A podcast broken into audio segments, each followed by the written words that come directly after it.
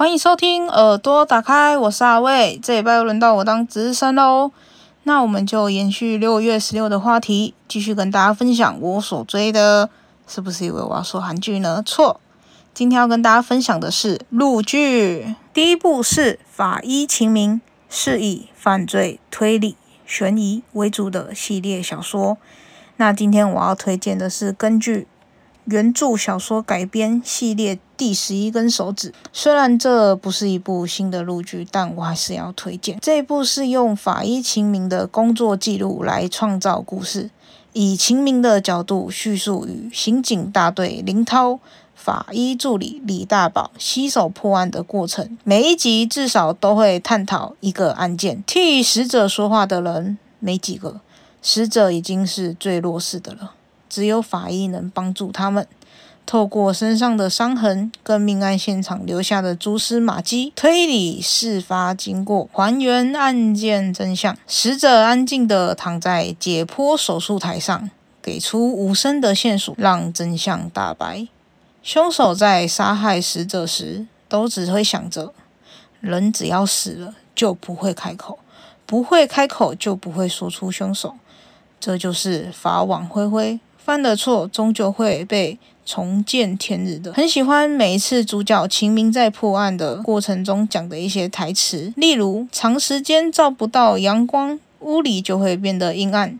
人心也是一样，每一具尸体都有自己的密码，一旦我们破解了，他们就会说话。哦，为什么会推？因为真的实在是太好看了。就第一集来说，O M G，整个视觉冲击啊！但是不太建议大家吃饭的时候看，因为实在是有点太血腥了，会怕你们吃不下饭。那我来说说这部的缺点好了，因为毕竟好看的剧总是还是有一点点小缺点吧。前面的故事啊，叙述的都很好，但是到后面啊，不知道为什么莫名其妙突然来一个大魔王跑出来说要杀人，然后虽然跟前面有铺陈的剧情相较之下。突兀很多，是有点莫名其妙的结束，但还是很好看，非常推荐给大家。那《法医秦明》这个系列呢，还有很多其他的剧情，就是不止第十一根手指，其他系列也可以就是去看看啊。可是这个系列里面，我最推的就是第十一根手指。第二部，我想推荐的是。痕迹这部片的看点是悬疑带点怀疑猜测，毕竟阿卫本人是蛮喜欢看这个类型的剧，节奏明快，不会让人有拖戏的感觉。主角廖岩与梁麦琪都是国外学成而来的年轻刑事专家。他们分别运用各自领域的专业技能，在重案组全体警员的密切配合下，破获了一个又一个离奇的案件。他们曾多次身处险境，生命受到威胁，但最终都以智慧和勇气，成功化解危机，完成了他们。每次铤而走险的任务，而重案组的年轻警员们也在一次次的疑案侦破中收获了友情与成长。本剧的最后一幕，实实在在、真真切切的呈现刚刚以上所说的，但后面也埋下了伏笔，感觉就会有第二季，因为它的结局实在是太开放了，怎么猜怎么想都有可能。那我们就赶快期待他有会不会来拍第二季吧。整体来说，虽然有些瑕疵，但我觉得是出好剧，过程中也会穿插一些笑点，值得推荐。第三部，我们来点青春校园的剧好了，缓解一下。怕有些人不太喜欢前面悬疑类型的剧。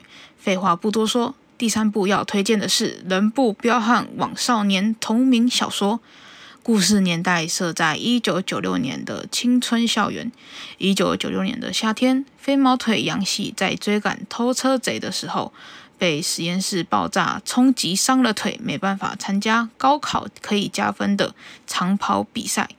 开学后，杨希发现这个罪魁祸首居然转到了自己的班上，抢走了他想要连任的班长一职。而这少年就是仗义又有点冲动的理科天才花彪。花彪的突然降临，让整个班的学生都如临大敌。花标却以实际行动证明了自己的人为后，大家才终于打消对他的猜忌。而花标正式成为小团体飞车五人组的其中一员。杨希发现花标不仅有责任心，对奶奶也是有一片的孝心，终于也放下成见。于是飞车五人组叱咤校园。在高三最后的日子里，一起经过青春的欢笑与苦涩，面对升学压力之外所经历的事件。全剧最戳泪点的就是花彪与奶奶，剧情很老套，却很催泪。前面是同才友情，中间是师长关系，后面是亲情与成长。不知道大家在求学阶段有没有感情很重要的好朋友呢？一起读书，一起作弊，但在这不鼓励大家作弊。一起被处罚，一起被骂，一起传纸条，一起参加学校的各种活动，等等之类的事。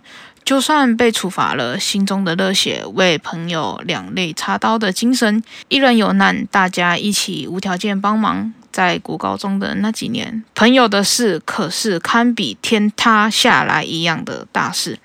在这部剧里。都有做出来，那是无悔的青春啊！这出没有很多粉红泡泡的剧情，平淡叙述青春的种种事情，可是却那么真实，让人好像又回到当初的感觉。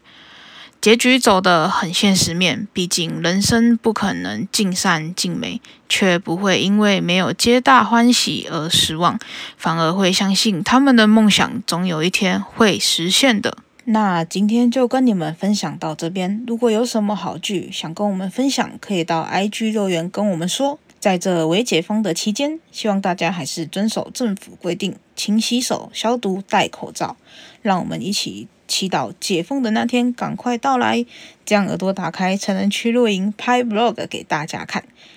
耳朵打开，全体成员关心你。阿伟在这下台一鞠躬。OK，拜。